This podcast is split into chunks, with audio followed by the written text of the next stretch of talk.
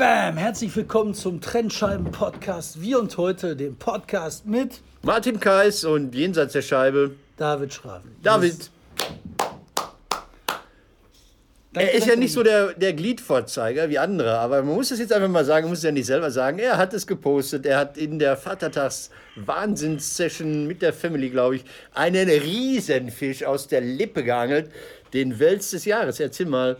Ich bin großartig begeistert. Wir haben einen Wels rausgeholt, ungefähr 1,46 Meter lang, vielleicht auch 47. Wie alt ist denn dann so einer? 100? So ein Wels? Nein, der ist dann, wenn er in der Größe hat, weiß ich nicht, 30 Jahre. Also der hat schon bei Kohl gelebt. Der hat schon bei Kohl gelebt. äh, bis gestern ungestört, dann wurde er gestört, rausgeholt. So ein Apparat. Das kann man also so lang. Ja, du hast ja Beweisbilder gepostet, insofern stimmt. Was macht man mit so einem Wels? Gibt ihm den Namen und schenkt ihn der Oma oder, oder ich meine, viel Fisch, ne? Ganz schwieriges Thema. Ähm, so viel Fisch gibt es nur eine Lösung. Äh, nach deutschem Recht muss der Fisch betäubt werden. Der Und getötet. Getötet werden durch einen schnellen Stich ins Herz.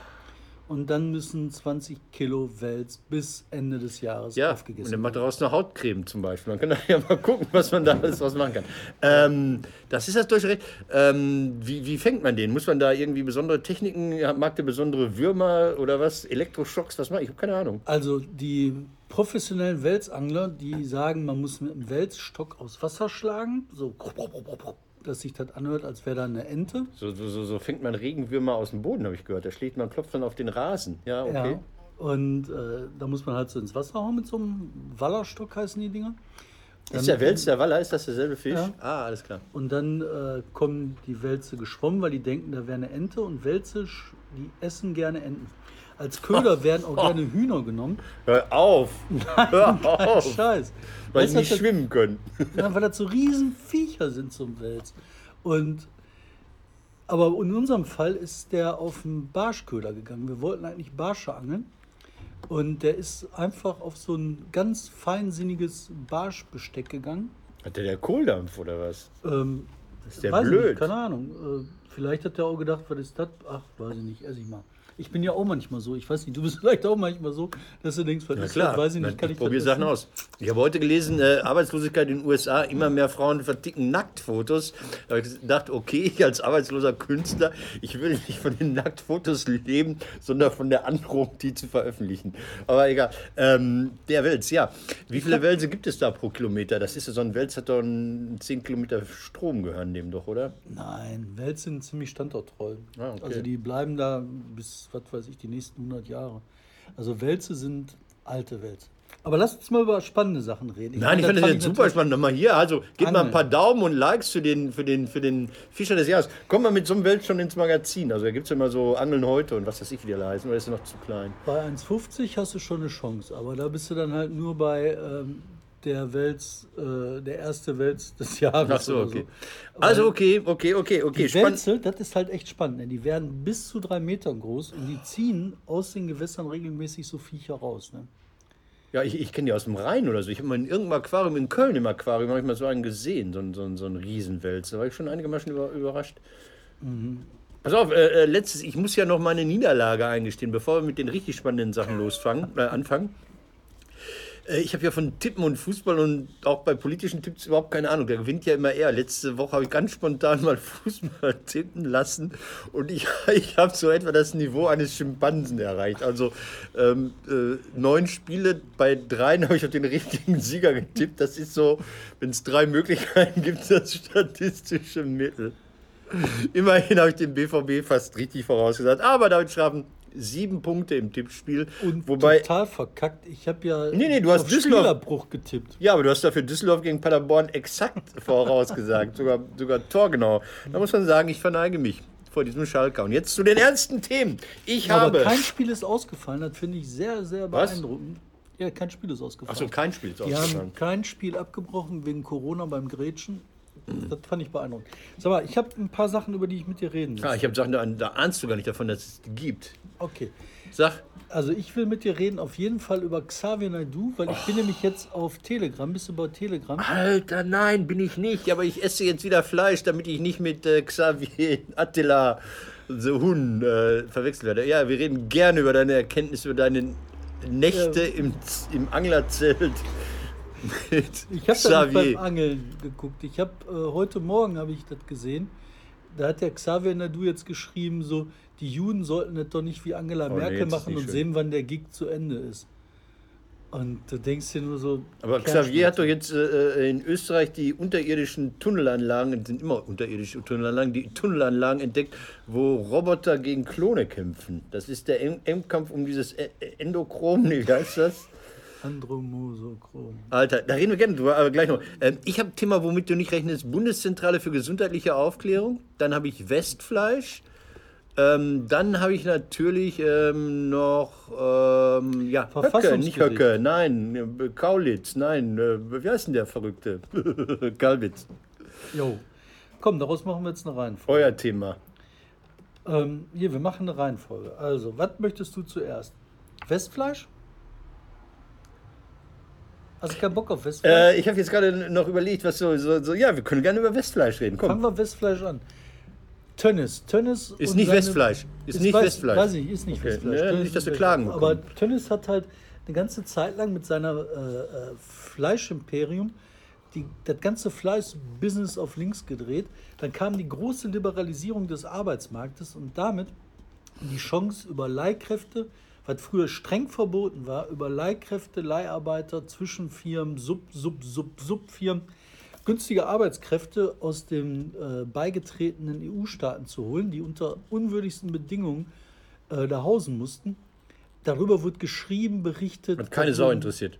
Keine Sau interessiert. Westfleisch war damals schon dabei, vielleicht war es noch barfuß, also in Oerkenschwick ein Schlachthof mit 5 Millionen toten Schweinen im Jahr, also ein Schwein pro Einwohner des Ruhrgebiets. Die haben damals vor über zehn Jahren schon in so abbruchreifen Hochhäusern von städtischen Wohnungsbaugesellschaften Bulgaren untergebracht. Entschuldigung. So. nee, erzähl weiter. Achso, ja, Tennis. Ähm, Westfleisch ist ja, wann ist Westfleisch aufgetaucht bei dir in der Timeline? Anfang, Anfang Mai irgendwann, 8., 9. Mai, da hieß es auf immer Kostelt, dann kam dieser Pfarrer, der schon immer gegen die unwürdigen Arbeitsbedingungen war und sagte, ja Leute, ich habe euch jahrelang davon erzählt, jetzt habt ihr die Scheiße. Ähm, und dann kam ganz so hintenrum um die Ecke raus, Mensch, äh, nicht nur Westfleisch in Coesfeld, sondern auch Westfleisch in Oerkenschwick ist betroffen mit 100, weiß ich nicht wie viel Fällen. Und jetzt kommt eine Sache, die mich richtig, richtig...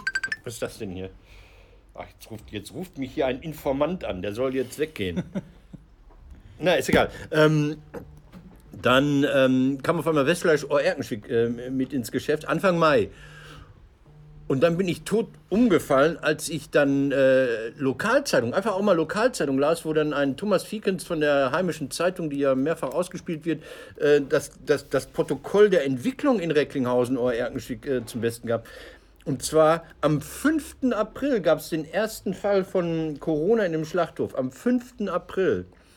Am 14. April haben die äh, angefangen mit der Kontaktnachverfolgung. Bei Westfleisch haben sie einen Stab eingerichtet und am 22. April hatten sie einen Krisenstab. Und als die Sache rauskam, Anfang Mai, als sie öffentlich wurde, gab es da schon über 100 Fälle. Das war denen bekannt. Da mussten die nicht noch äh, äh, recherchieren und Proben nehmen. Die wussten das und es gab, und das ist nie geschrieben worden, es gab bei Westfleisch in Oerkenschwick zwei Tote.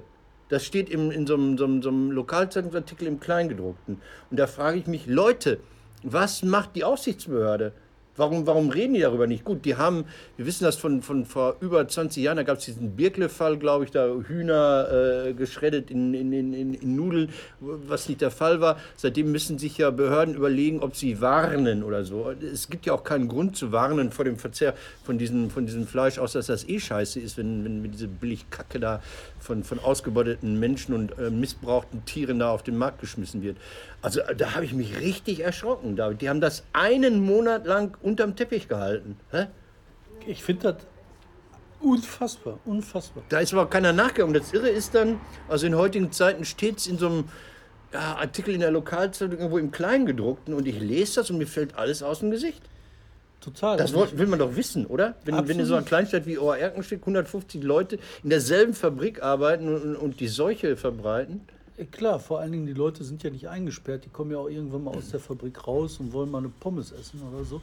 Also ich finde das unfassbar, ganz, ganz schlimm. Und ich finde, das wirft halt einen unheimlichen ein Schlaglicht eines der vielen Schlaglichter. Eigentlich ist das eine Flutlichtanlage, die um diese Fleischindustrie aufgebaut worden ist, seit Jahren, auf, diese, ähm, auf dieses Mantra, wie wir leben. Und das, der Kernpunkt unseres Lebens ist halt billiges Fleisch. Aber das ist das Zentrale, ne? Ich, ich komme da nochmal. Nee, weißt du, das kommt aus dem Mittelalter, glaube ich, ne? Und zwar Wohlstand wurde halt aus dem Mittelalter heraus schon immer definiert mit Zugang zu Fleisch. Wenn ich halt Zugang zu Fleisch habe und essen kann, Fleisch essen kann, dann bin ich wohlhabend, dann geht es mir gut, dann ich, bin ich gesund, ja. dann ist mein Leben richtig. Und dieses Denken ist so tief in unserer Gesellschaft drin, dass wir halt wie die Irren sagen, wir essen das Zeug. Und das, das ist halt falsch. Das ist einfach falsch. Da wurde ja, da wurde ja ähm, ähm, die, die, die, die Grube von Martin Luther noch ausgehoben, also der, da, wo sie hingeschmissen haben und äh, sich entleert haben. Und äh, das ist ja immer für, für Archäologen ist ja nichts äh, wertvoller als diese, diese, diese Jauchegruben, weil sie da genau das, was du sagst, äh, feststellen können. Was haben die gegessen? Ja. Also sind dann, sind dann nur alle drei Meter in der sedierten Sticht irgendwie ja. Schweineknochen oder ist das voll davon? Und gibt es da. Hühnchenknochen und gibt es da was weiß ich oder so? Und ja, die, die Wohlstandsproduktion unseres Lebens oder unserer Gesellschaft ist halt, weil Fleisch für uns so super wichtig ist, ähm, eben auf die Fleischindustrie gekommen, hat gesagt, wir müssen Fleisch günstig erzeugen. Da hat Andy Warhol über die Industrialisierung des, äh, der Nahrung drüber gearbeitet. Der hat dann halt so ähnlich wie du mit deinem äh, Kotelett-Ruhrgebiet, hat er halt die äh, Dosensuppe gemalt, Campbell. um darauf hinzuweisen, dass es halt darum geht, dass wir industrialisiertes Leben haben, industrialisiertes Essen haben. Und Aber du hast keine Ahnung damit, ja. Das ist wichtig, weil gerade die ärmeren Schichten müssen diesen Zugang zum gesellschaftlichen Leben haben. Wenn man einfach nur den Weg verfolgt und sagt, äh, okay, wir machen das teurer, der Markt regelt das, dann erlebst du halt eine, eine Polarisierung, Auseinanderdriften der Gesellschaft, was nicht hinzunehmen ist. Also muss das irgendwie möglich sein. Die Vereinbarung muss anders sein. Aber die Vereinbarung muss anders also, sein. Also ähm, da fällt mir ein, vor Jahren hat mich Marion van Haaren, damals Chefredakteurin des, des WDR-Fernsehens, unglaublich geärgert. Da gab es auch mal wieder einen Fleischskandal. Es gab ja immer welche mit Clenbuterol und was weiß ich allem. Und dann hat sie gesagt, ja Leute, einfach mehr Biofleisch kaufen. Da dachte ich, Alter, du hast keine Ahnung, wie das in Familien aussieht die, die knapp über damals nicht Hartz IV. ALG 2 Sozialhilfe liegen und irgendwie vier Kinder durchbringen wollen und dann ihr Glück dann doch im großen Bildschirm suchen. Ist ja, scheißegal. Einfach nur zu sagen, kauft irgendwie Kilo 90 Euro Fleisch oder so und esst ein bisschen weniger, das ist nicht die Lösung. Aber es geht, es geht noch viel, eine andere Lösung. David, es geht aber noch viel weiter. Ähm, äh, du, du, hast das Mittelalter angesprochen. Ich bin jetzt dabei, ich habe es lange liegen gehabt, Akten Sinclair, der Dschungel. Das ist der große oh. Roman über die Chicagoer Schlachthöfe. Habe ich vor kurzem gelesen. Die man vor sich nicht vorstellen kann. Habe ich dir das geschenkt? Nee, das habe ich gekauft. ich habe es gekauft. Ich wollte das schon immer lesen, weil mich das schon immer interessiert hat. Und äh, äh, da, das ist ja die Geschichte, die wir jetzt erleben. Das waren äh, Migranten aus Litauen in dem Fall, wo die Preise gedrückt, gedrückt, gedrückt wurden, die ums pure Überleben äh, arbeiten mussten. Und was interessant ist, ist, dass der Chicagoer Schlachthof eigentlich das Vorbild war, das Vorbild war für die Autoindustrie. Also was die Mechanisierung äh, äh anbelangt, ja? ja. Also das, das, das maschinelle Töten in Schlachthöfen, was, was das, unglaublich bei, hochkomplex ist. Bei Abten Sinclair halt so spannend fand bei dem Buch, ähm, das liest sich ein bisschen wie so ein alter Roman oder also Quatsch, wie so ein Hollywood-Film. So, ah, es wird schlimm und immer schlimmer, aber dann kommt die Wende und alles wird gut und da wird nur schlimmer, schlimmer, schlimmer, schlimmer, schlimmer, schlimmer, schlimmer. Also so richtig gut wird er nicht. Dann wird dann am Schluss gesagt, so, ah, okay, nicht verraten. ich bin erst seit Seite 40, ja. Hast du noch nicht so weit gelesen? Ich bin bei 40 gerade. Ja, aber wird nicht besser. das ist, eine unfassbare Scheiße. Und das ist so spannend, das Buch, weil dieser Abend Sinclair, der ist dann als Rechercheur und der Journalist da hingegangen und hat das alles genau. miterlebt, genau. hat sich das angeguckt, hat geguckt, wie die aus den Fleischresten, aus den Sie Siech Siechen oder wie das heißt, das rausgeholt haben, das Gümmelzeug und haben dann daraus Wurst gemacht und das verkauft. Das passiert heute genauso. Es, da gibt, dann, es gibt dann einen späteren Roman äh, aus den 80ern von Beat Sterch in der Schweiz. Blösch heißt der. Äh, da geht es um die Simmentaler Kuh. Und, und auch da ist wieder das Schicksal dieser Kuh und wie man mit Wesen umgeht und wie man mit, mit, immer schlechter umgeht mit, mit Tieren, die man dann nachher töten und essen will. Äh, da ist auch das Schicksal schon verknüpft mit Migrationsgeschichte. Da ist ein Spanier, der da in diesem Schlachthof das alles erlebt, der erst auf dem Hof ist und dann in den Schlachthof, also auf dem Bauernhof ist und dann auf den Schlachthof geht und dann eine Kuh wieder trifft Und da gibt es auch so, so einzelne Szenen, die mir, ich, ich habe das Buch nicht mehr gefunden, Ja. äh, äh, im, im Gedächtnis sind, weil da zum Beispiel, ähm, da, da, da wird einem der Finger abgeschnitten und das landet irgendwo da im Hackfleisch. Und dann halten sie kurz die Maschine an und gucken da rein und denken, sieht ein bisschen anders aus, raus damit. Ja, so, und dann machen sie die Maschine wieder an. Ähm, die Fleischindustrie. Und was mich noch mal ganz kurz, was mich äh, geärgert hat, will ich das auch äh, gerne abschließen, also im Kreis Recklinghausen. Dann der, der stolze Landrat hat dann ähm, eine, eine Kreisgesundheitsausschusssitzung und äh, sein Fazit ist, ähm, er habe doch überzeugend vorgetragen, sodass keine weiteren Fragen mehr offen blieben.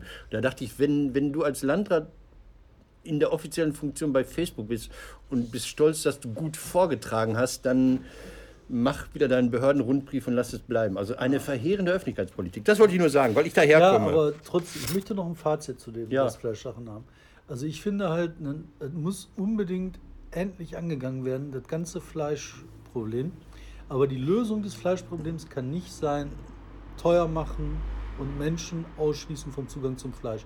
Weil dann ist eines der Fundamente unserer Gesellschaft wird angegriffen und zwar törichterweise. Muss man sich was anderes Man sollte sich die alten Sachen von Karl Schweißfurt angucken. Der Mann, der die Hertha, der die, der die Fleischwurst populär gemacht hat, den Herten, damit reich geworden ist und der dann irgendwann das Ding verkauft hat, Nestle, glaube ich, und dann ähm, die Hermannsdorfer Werkstätten, glaube ich, aufgemacht hat in Bayern, wo er Schweine gestreichelt hat, wo er einfach gesagt hat, ich bin eigentlich Metzger und ich habe ähm, Respekt, ich, ich bin nicht im Blutrausch, wenn ich Tiere töte, sondern äh, das sind Wesen, die rangewachsen, rangezüchtet wurden und jetzt äh, getötet werden, damit wir was zu essen haben. Wie Angler eben. Ne? Angler Ja. sind nämlich auch so. Gut, Aber jetzt das haben wir das durch. So, Gut. jetzt wieder gute Laune, gute Laune, gute Laune. Gute Laune. Verfassungsschutz. Was ist denn mit denen? Äh, Verfassungsschutz, Ver äh, Verfassungsgericht.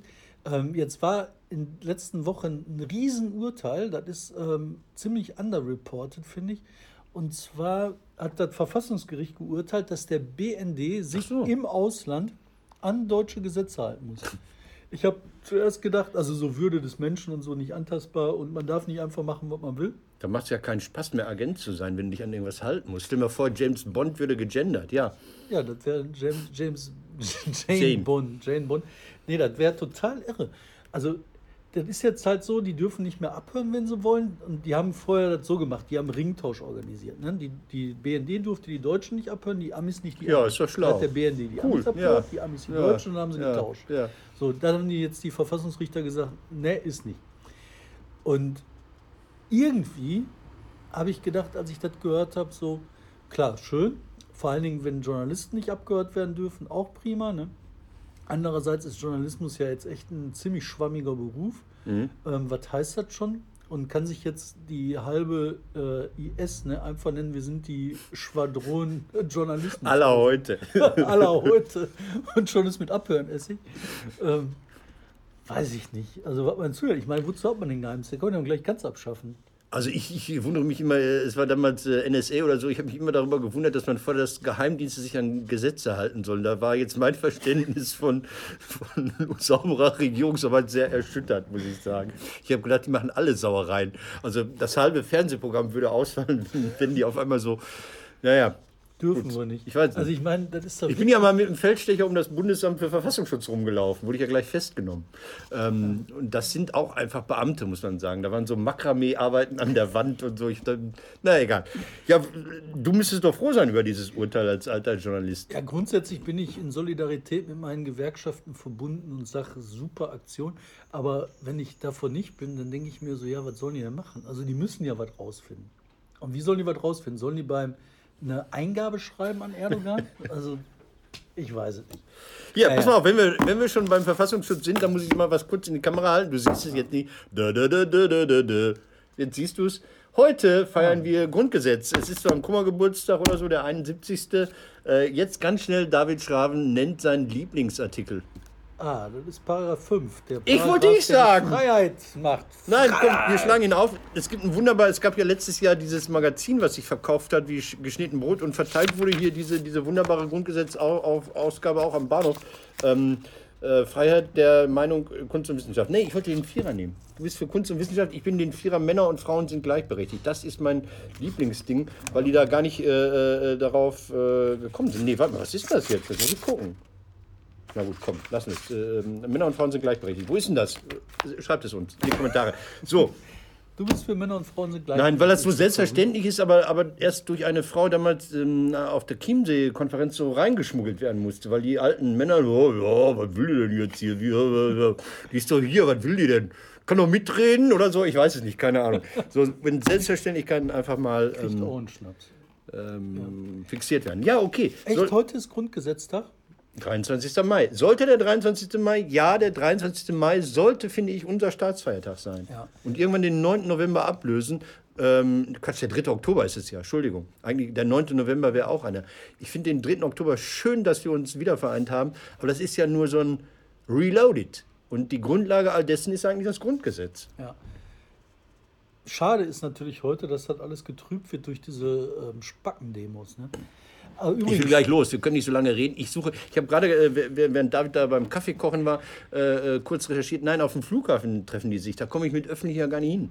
Auf Man welchem kommt, Flughafen? diesen berühmten Flughafen in Essen, Mülheim, da wo auch Autokino ist und so. Da treffen sich heute, das Spackenansammlung. Ja, da ist äh, Ansammlung. Aber ich dachte, hier in der Innenstadt muss doch wenigstens für mich ein bisschen so Amüsement auch vorhanden sein. Boah, ich finde das so grauenhaft. ne? Und vor allen Dingen, das ist so durchsichtig. Ich habe hier ein Buch mal rausgesucht, was ich euch ans Herz legen will. Ist schon ein bisschen älter, von 2018. Das ist ja im Internetzeitalter aus dem letzten Jahrtausend.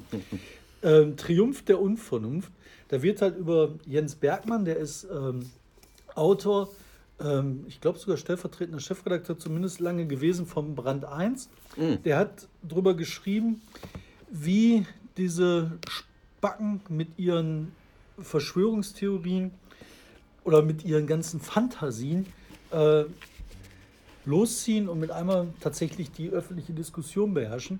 Und der Grund, warum das alles so ist, wird hier drin aufgeschlüsselt, finde ich auch sehr nachvollziehbar, ist der, es ist wesentlich einfacher, sich irgendeine Erklärung zusammenzufantasieren, als der bescheuerten, widersprüchlichen Wirklichkeit zu begegnen. Kann ich jedem ans Herz legen, lest das.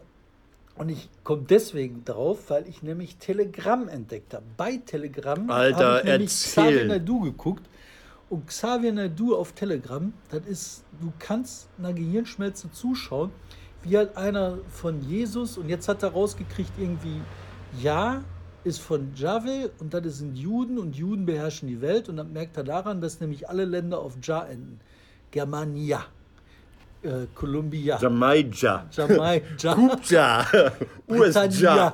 USA. So. Und also andererseits habe ich mittlerweile auch schon gedacht, Russia, stimmt. Russia, habe ich mir auch schon äh, gedacht, weil er zwischendurch bewirbt er seine neue Single, der bewirbt das Essen von diesem beknackten Hildmann. Das ist, das geht um Business. Das geht alles darum, Aufmerksamkeit in der Aufmerksamkeitsökonomie zu erzeugen, um damit Zeug zu verbimmeln. Das ist nichts anderes als äh, hier, wie werde ich meine Scheiße los? Und das ist ein Markt, du hast eine Zielgruppe, die beschäftigst du, die bindest du an dich Ja. und dann sagst du halt, ach guck mal hier, der Hildmann, was der für tolle Sachen verkauft. Ach, meine neue Single kommt raus. Ey, ich mach dann und dann, dann und dann.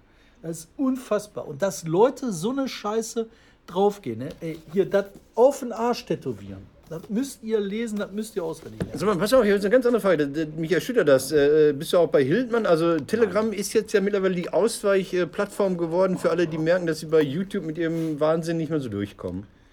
Ja, Müssen so wir zu Telegram? Ich, ich Können wir jetzt das gerade da mal bei Telegram. Ich Ach so. weiß, weiß, keine Ahnung. Kann ich da. T-Shirts verkaufen? Ich würde gerne T-Shirts, so äh, Hoodies. Erzähl mal, mach mal.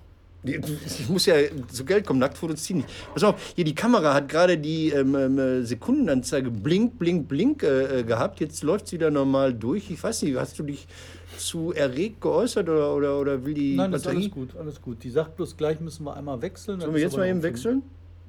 Jetzt wechseln, jetzt wechseln. Wechseln, wir wechseln. steigen jetzt kurz um und ein und sind dann gleich wieder da. Bam. Äh, ja, wir haben jetzt noch weitere Themen. Kalbitz.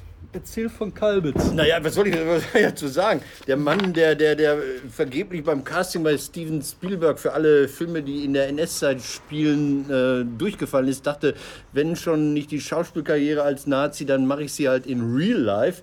Und jetzt ist er rausgeschmissen worden aus diesem Sportverein. Ähm, aus diesem AfD, so. Und das sagt er, es ist ihm ja scheißegal, weil er ist ja die AfD und dann kriegt er Unterstützung von diesem Anstreicher aus dem Osten, Tino.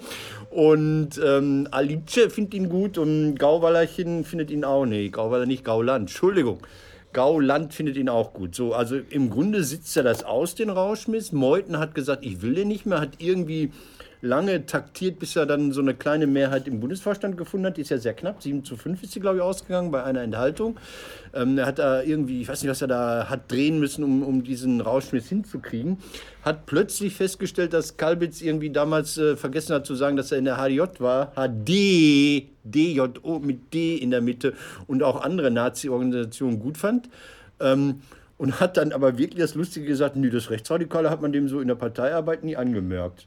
also man hat so durch so einen Geschäftsordnungstrick quasi, man hat nicht seine Gesinnung irgendwie äh, verurteilt und sein Handeln und sein Tun und seine Ekelhaftigkeit als Gesamtkunstwerk, sondern hat formal gesagt, er hat damals beim Eintritt vergessen anzugeben, zu sagen, das.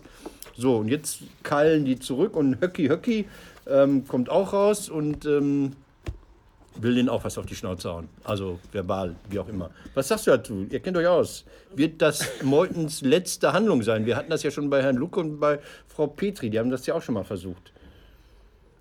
Ja, die wollten aber damals den Meuten rausschmeißen. Ne? Ja, also das geht immer so wie so ein, so ein Fackelstab ja. weiter, ja. ne? so, ein, so ein Staffelstab, der gerade rausgeschmissen wird und dann selber gehen muss. Ähm, also ich persönlich glaube, das ist tatsächlich so ein Wendepunkt in der Geschichte der AfD, die zerbricht. Die hat ähm, zwei große politische Themen, die sie nicht besetzen kann. Ähm, jetzt hier mit der Corona-Krise kommen sie nicht drauf, weil die halt aufgeteilt sind in Hypochonder und nicht Hypochonder. Die Hypochonder, die sehen in dem Virus eine echte Bedrohung. Ja, ja, die nicht Hypochonder, ja, die wollen jetzt halt. Das spaltet halt im Kern die Faschisten und im Besonderen die AfD. Schwierig. Ähm, das ist das Erste. Das Zweite ist, äh, die Meuthen-Truppe die hat sich ja auch die ganze Zeit diesem Flügel angenähert. Und wenn man mhm. sich jetzt mal genauer anguckt, was Gauland eigentlich gemacht hat. Ähm, Gauland hat erstmal den Kalbitz in der Partei groß gemacht. Das ist, das ist ja sein Landesbezirk, muss man sagen. Also Gauland wohnt in Potsdam und, und Potsdam ist Brandenburg und da hat er ihn groß gemacht. Er hat ihn groß gemacht, er hat ihn zu seinem Nachfolger aufgebaut, der wusste, wen er da groß macht und wie er das groß macht. Der wusste auch äh, von Gauland selber, dass Gauland quasi diese ganzen Flügelströmungen als seine Machtströmung aufgebaut hat. Ähm, Meuthen will damit und wird damit natürlich versuchen, Gaulands Strömung zu unterminieren. Ich glaube aber, diese Höcke-Truppe, die ist mittlerweile so groß, so stark, dass sie in die Lage versetzt wird, die Partei zu spalten. Und ich glaube halt, Meuthen will genau diese Spaltung herbeiführen. Mhm. Hat er ja schon drüber geredet. Mhm. Hat gesagt, äh, man sollte doch auseinandergehen, getrennt marschieren, zusammen zuschlagen. Der gemäßigte Teil und der Nazi-Teil. Und im Endeffekt wird das so laufen auch. Die werden zwei Parteien haben, wie die Republikaner werden aus den zwei Parteien vier Parteien, sechs Parteien und Problem ist gelöst. Ich glaube, wir sind auf einem guten Weg. Deutschland wächst. Die AfD wird platt. Okay. Also da, da, hast du einfach, habt ihr, hast du, habt ihr mehr Ahnung. Ja, was meinst du denn? Ich ähm, denke wieder, es ist wie, wieder so ein, so ein Hauen und Stechen, was in jeder, bei der SPD würde das heißen minus 10 Prozent bei der nächsten Umfrage, bei der AfD heißt das plus 5 Prozent. Hurra, es tut sich was. Also das war bisher immer mein Eindruck. Aber wenn du so tiefgehend da dieses Zerwürfnis siehst, ja, warten wir ab, wann tut sich da was, weiß man nicht. Sonderparteitag. Oder der Meuthen tritt aus und er gründet selber eine neue Partei und dann wäre natürlich dann wie Lucke, ne? der hat da auch noch eine Partei, ne? Gibt's ja, Petri hat auch noch eine Partei, glaube ich. Ne, echt? Die hatte eine Ach, gegründet. Die, die Blauen. Die Blauen, ja, ja, ja. Die hat acht Kinder und äh, eine Partei. Ja. ja, acht Kinder von zehn Frauen und ist bei den Blauen. Ähm, ja, wollte ich nur erwähnt haben. Bundeszentrale für gesundheitliche Aufklärung. Ich schiebe dir jetzt mal hier was unter dem, unter dem Dings hierher unter der Abdeckung, nimm dir mal das, diesen Ausdruck. Ich habe ihn dir vorher nicht gezeigt. Ja. Und dann halt das mal in die Kamera ruhig. Das hier sind Ausdrucke so, und dann guck dir das mal an. Das sieht aus wie eine PowerPoint-Präsentation vom Praktikanten. Ja. Guck, das, guck das mal an, was das ist. Weißt du, was das ist? Und ich habe so was ähnliches. Das sind Prints von den Videos der Bundeszentrale für gesundheitliche Aufklärung zum Thema Corona. Das ist alles, was die auf, dem, auf der Pfanne haben. Die haben ein Video, das ist 28 Minuten. Ich kann dir auch mal den Tonfall vorspielen. Und ich dachte, Leute, wo lebt ihr eigentlich, dass ihr versucht, ähm, so Menschen. Das ist der Tonfall. Warte mal bei sich oder bei anderen zu Hause. Diese Freizeitbeschäftigungen können aktuell nur mit den im Haushalt lebenden Personen durchgeführt werden. Nur so kann das Ziel, die So, Verbreitung. und dieses Video ist 28 Minuten lang. Genau, das ist so eine Roboterstimme. Es sind so PowerPoint-Folien vom, vom, vom Schülerpraktikanten oder sowas. Das ist ein Video. Da- Das ganze Video besteht aus solchen Folien. Das ist 28 Minuten. Wir, wir klären die wesentlichen Fragen. Die Bundeszentrale für gesundheitliche Aufklärung, ohne die es die AIDS-Aufklärung in den 80ern nie gegeben hätte. Die haben das wahnsinnig vorangetrieben. Die haben diese tollen Spots gemacht. Tina, was kosten die Kondome? Diese berühmten, wo das Wort Kondom überhaupt mal öffentlich äh, benutzt wurde. Das ging zurück auch auf eine Initiative der damaligen äh, Gesundheitsministerin, ähm, ähm, wie heißt sie? Ähm, Rita Süßmuth? Rita Süßmuth hat das initiiert, wo ich mir von der, von der ehemaligen Mitarbeiterin von Süßmuth jetzt noch habe erzählen lassen, dass die dann natürlich irgendwie versuchten, das Thema in die Öffentlichkeit zu bringen. Und dann haben sie einfach Agenturen, große Agenturen, äh, Springer Jacobi, Matt van Jung, wie sie alle heißen, angeschrieben haben, gefragt, wir haben keine Kohle, aber könnt ihr was machen? Und die haben gesagt, natürlich machen wir was. Das ist eine, eine pandemische äh, Ge- Gefährdung unserer, unseres Lebens. Und dann haben sie diese Spots entwickelt und die haben sie zentral bei ARD und ZDF damals geschaltet. So, dann denkst du, ja, das kann die Bundeszentrale. Die, die sind dafür da, über Probleme äh, auch auf populäre Art und Weise, verständliche Art und Weise aufzuklären. Von denen kommt nichts, absolute Totalversager. Und dieses Video, was ich gerade kurz eingespielt habe, das hat äh, vom 8. April, das haben die noch im, das haben die noch im Netz, vom 8. April, David. Ja, also da- das will ich ja rausnehmen, weil sich ja seitdem wahnsinnig viel getan hat. Und äh, das hatte tatsächlich schon 7300 Aufrufe, also das ist ja für Deutschland weit ziemlich gut. Und das Gegenbeispiel ist die Stadt Wien, die macht so, so Stadt Wien, die Stadt Wien, die macht so Aufklärungsfilme für Kinder auch, was ich total wichtig finde. Kinder und Jugendliche, die Ängste haben, die Sorgen haben, die Fragen haben. Und die Stadt Wien hat äh, Corona-Kindern einfach erklärt, das hat 1,3 Millionen. Also 7000 zu 1,3 Millionen. Ein absolutes Totalversagen dieser Bundesbehörde, wie ich finde. Auch wenn die sich wieder rausreden werden und sagen, nee, wir sind für Alkohol- und Suchtprobleme zuständig. Nein, ihr seid doch auch für Viren. Also ich meine, wenn ihr AIDS könnt, warum könnt ihr das nicht? Alles, was sie dann machen, dann gehst du auf die Homepage von denen und alles, was sie da haben, ist, die verlinken zum RKI, die verlinken zum Bundesministerium für Gesundheit und sagen, rufen Sie doch bei Ihrem Gesundheitsamt an. Sag mal, was sind das für, für, für Hirnis? Man muss dazu sagen, die hatten einen Wechsel an der Behördenspitze. Die hatten äh, 30 Jahre lang äh, die gleiche Behördenleiterin, also die 85 angefangen hat, bis 2015 das gemacht hat. Also man kann sagen, von ihr ich kannte als Kind die Bundeszentrale für gesundheitliche Aufklärung. Hier rauchen sie nicht, das ist nicht so gut. Da habe ich das einmal mitbekommen. Und dann war das für mich die AIDS-Aufklärungsbude. Äh, äh, äh. Warum versagen die so total? Was läuft denn da? Wer ist denn neuer Big Boss? Das ist irgendeine Nachfolgerin, ich kenne sie nicht, irgendeine Medizinerin. Ja, pff, wenn du mich fragst, das ist halt kein Verständnis von dem, was passiert. Also so mache ich Kein doch nicht. Medienarbeit, Alter. Nein, nein. Vor allen Dingen, wenn es um Aufklärung geht, da geht es halt darum, dass man. Aber das hast du beim RKI genauso gehabt. Ich meine, die Fake News, die sind uns um die Ohren geflogen, wie verrückt. Diese ganze Bewegung ist entstanden. Die haben's auch Und das. RKI hat gesagt, so ja, nee, da müssen wir nicht antworten. Wir wollen die, diese Fake News nicht durch unsere Antworten adeln. Aber die, die haben wir was. für einen Streit hatten, damit die mal geantwortet haben. Aber weißt du was, das RKI, das hat man nie, hinten war immer diese Wand aufgestellt. Und Was war da, war, war der erste Spruch? Relevanz erzeugen. Und dann hat die mir, wer, wer so reinkommt, ja, also im Theater will man sagen, okay, ich komme dann noch mal rein auf einer Probe. Aber als erstes Relevanz erzeugen, RKI, Alter. Und dann saßen die ja anfangs immer äh, äh, Wieler und seine, seine Gebärdendolmetscherin die andere Frau, die da die Presse begrüßt hat, die saßen ja in Kuschelnähe zueinander. Tagelang. Ja. Bis man denen gesagt hat, hallo, ihr sagt immer in die Presse 1,50 Meter Abstand und ihr sitzt Schulter an Schulter. Ja, aber Bundeszentrale für gesundheitliche Aufklärung ähm, hat einen Etat, muss ich jetzt nochmal nachgucken, hat einen Etat von 14 Millionen, hat über 100 Stellen, total, für mich ein Totalausfall. Ich komme deshalb drauf, weil in der letzten Woche dieses Bundesamt für Moment Katastrophenschutz. Mal. Das ist total spannend, was du gerade sagst. 14,5 Millionen auf 100 Stellen. Das sind bei Arbeitgeberbrutto, die sind normalerweise, ähm, werden die nach äh, öffentlichen Diensttarifen bezahlt. Jetzt Das sind knapp 11 Millionen, ein bisschen mehr für äh, Personalkosten werden die haben. Dann haben die von den äh, äh, Immobilien und Technik und sonstigen Kosten, haben die locker anderthalb, zwei Millionen. Dann haben die ähm, einen Etat für, für Material, Materialaufwand, weiß ich nicht, da wird auch nochmal was sein, auch nochmal eine Million. Naja, die werden das heißt, die haben einen Öffentlichkeitsetat von, äh, was weiß ich, 500.000, 600.000, mehr ist ja nicht. Das wird alles aufgefressen von den Leuten. Ne? Ja, aber dann ist die Bude falsch organisiert. Also, Ja. ja. also für mich ist äh, auch, auch das, ne? Und das zeigt das Versagen einer Behördenleiterin. Wenn du nämlich so einen Etat hast, der dich eigentlich so einengt, dass du überhaupt dich gar nicht bewegen kannst, weil du alles ausgibst für People, die irgendeinen Scheiß bauen, wie sowas, dann müsstest du bei so einer Krise beim Bundeskanzleramt anrufen und sagen, hör mal, von den 500 Milliarden, die ihr für Europa ausgeben wollt, brauchen wir eine Million oder zwei, damit wir mal eine vernünftige Kampagne machen können. Aber, aber David, es muss, doch, es muss doch so Erklärmännchen geben. Es muss doch so einen Erklärbär geben für Kinder, der denen sagt, hey, ich bin der, der liebe Erklärbär, äh, Papa, Mama haben jetzt vielleicht ein bisschen Sorgen, wir haben euch alle lieb, alles wird gut oder sowas. Das gibt es nicht, das gibt es nicht. So, und jetzt, weil Wochenende ist, will ich noch ein bisschen gute Laune verbreiten. Ich Ähm, auch. Sabine von der Beck. Oh Gott, was ist mit der? Die ist zurückgetreten. Ich glaube nicht, dass sie zurückgetreten ist. Nein, dann sagst du Keine, kein Wort über sie, sie ist weg. Die Grünen haben am letzten Wochenende im Regionalverband Ruhr, also hier im Parlament des Ruhrgebietes, ihre alte Fraktionsspitze still, leise und gründlich entsorgt. Ja, Erzähl. natürlich. Erzähl. Die haben die abgewählt. Die haben jetzt Claudia Leisse und Herbert Goldmann an der Spitze der Fraktion. Die muss man dann auch schon googeln.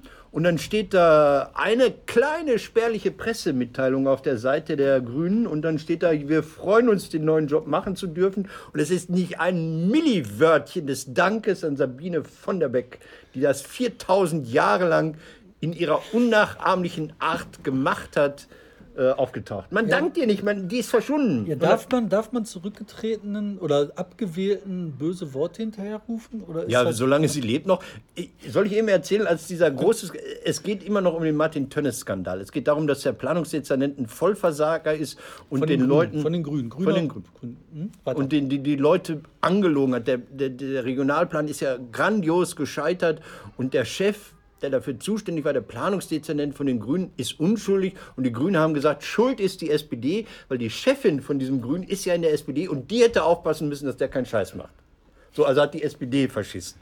So, das ist so die Lesart. Und als man dann den Tönnes dann rausgeschmissen hat Ende des letzten Jahres, ähm, haben die Grünen mit sich gerungen. Ein Teil der Grünen hat das nicht eingesehen, dass ihr Mann, der Martin, der Tolle, der jetzt Bürgermeister, ich glaube, in Ratingen werden will, dass der da einfach so vom Hof gejagt wird. Das ist ja noch das Mindeste, dass man ihm keine Fäkalien hinterhergeschmissen hat. Das hätte man im Mittelalter, glaube ich, gemacht. Das ist ein Errungenschaft der Zivilisation. So. Also sie haben einfach ihre Spitze ausgetauscht und es die ist so, als Sabine von der Beck, die hat mit Pipi in den Augen, hat die äh, den Martin Tönnes in der, beim Rauschmiss verteidigt. Richtig. Genau, und da hatte ich, da war ich zum ersten Mal in meinem Leben bei der Sitzung des Ruhrparlaments, saß neben Stefan Laurin und der hat mir eine Wette angeboten, weint Sabine von der Beck oder nicht. Ich dachte, Stefan ist durchgedreht und die, die Wette ist unentschieden ausgegangen. Also es war so kurz vor Weinen, das war so weinerlich. Hammer, einfach, einfach entsorgt, ja. Ja. So, dann jetzt hier, wo du gerade bei den... Bei ich habe auch noch einen. Ich habe auch noch was. ja. Äh, die Kneipen haben wieder auf in, in Nordrhein-Westfalen. Die Kneipen, Restaurants, alles Mögliche hat auf. Ähm, ist eine gute Nachricht. Allerdings, Leute, passt auf. Äh, in Räumen ist das super gefährlich. In Niedersachsen, oh, Niedersachsen, jetzt, ich meine Niedersachsen. Ostfriesland, leer, ne? Ja, irgendwo da, da war halt ein Restaurant, da haben die sich dann alle infiziert untereinander, sieben oder acht Fälle, Corona-Fälle, die sich in der Kneipe im Restaurant aufgehalten haben und das gekriegt haben. Das Problem ist, so ähnlich wie beim Rauchen, Passivrauchen, man kriegt halt Passiv-Corona, weil das sich in den Räumen andickt, die Aerosole. Und dann äh, sind die überall und dann atmest du das ein, dann hilft auch nichts mehr. Wenn du da dein Kotelett isst, zwei Stunden, dann hast du das im Gesicht. Aber draußen, Open Air, ihr könnt draußen auf den Terrassen sitzen, schön weit auseinander. Kellner bringt was zu trinken und zu essen. Alles super kann man machen. Was ich sagen wollte, ist, wir haben ja nicht nur hier Scheibe zwischen uns, sie haben auch die Tür auf, damit Frischluft, Austausch und so weiter. Also, Ja. die haben sich immer. Okay, ähm, nochmal zurück. Du hattest gerade ähm, Xaver. Unsinn, Xaver Unsinn ist, Ja. kennst du Xaver Unsinn noch? Mein Lieblingsname, Eishockeytrainer war das, Ja. Xaver Unsinn. Xaver Naidu, Naidu, ähm, sein Kumpel, den du vergessen hast, ist ja noch Ken Jepsen. Und von Ken gab es ja dieses verräterische Bild, wie er dann nach der Demo sich einen Mundschutz aufgesetzt hat. Das Nein, nein, nein, nein. Der hat doch die Rede gehalten unter dem Stofftuch. Der hat doch ein, äh, so ein- eine Nein, Decke über dem Kopf gehabt. Ach so. Und da hat der geredet und das hat er gemacht, weil er natürlich mit einer Maske rumgelaufen ist, weil er, für den ist das genauso wie für die anderen Business. Der will Kohle machen, denen ist das doch scheißegal und der weiß auch, dass die alle bekloppt sind. Und dann haben sie ein Foto von ihm, wie er, das ist dieses ähm, Wasserpredigen. So, und äh, äh, der Ken der FDP nenne ich ihn mal. Ja, also jetzt nicht von Jepsen, sondern von Barbie. Der Ken der FDP, auch großartig. Nicht nur, dass er ohne Mundschutz da äh, ihm vorm Borchardt, von diesem Schlemmer-Lokal in Berlin, er fällt auch noch dem Honorarkonsul natürlich welches Landes Des den freiheitsliebenden Landes Weißrussland. Ich finde, weißt du, ich finde sogar, ist die am Arsch, die FDP. äh, ich finde das sogar noch schlimmer, dass der dem weißrussischen Honorarkonsul um den Hals fällt, als dass er sich benimmt wie eine offene Hose. Ja, Das ist der falsch rum Kenten, ne? Der hat halt, wenn alle gucken, Maske, wenn keiner guckt, wupp, Maske runter und Ja, das hier ist ja and Weißrussland. Ken. Jetzt ist er ja der Ken der FDP. Und da muss ausgehen, wenn er wenigstens dem, dem Botschafter der USA um den Hals gefallen wäre, muss er nicht auch dem weißrussischen von Leipzig, die haben mehrere Honorarkonsule. Okay, ich bin dann raus. Nur noch eine Rechenaufgabe für alle fürs Wochenende. Die Lufthansa macht eine Million Verlust pro Stunde. Stell dir mal vor, wir würden uns einfach hier Lufthansa Podcast nennen. Dann würden wir anschließend 9 Milliarden von der Bundesregierung. Nein, ähm, eine Million hört sich wahnsinnig viel an. Das sind am Tag 24 Millionen. Jetzt ist meine Frage, wenn Sie 9 Milliarden Zuschüsse bekommen, wie viele Stunden sind das umgerechnet? Wenn wir das raus haben, treffen wir uns wieder. Wahnsinnig lange, sage ich nur. Hohe Mathematik. Ähm, ja, aber ich bin dafür. Wir brauchen Luftfahrt. Die sollen das mal machen. Außerdem habe ich Aktien von der Lufthansa gekauft.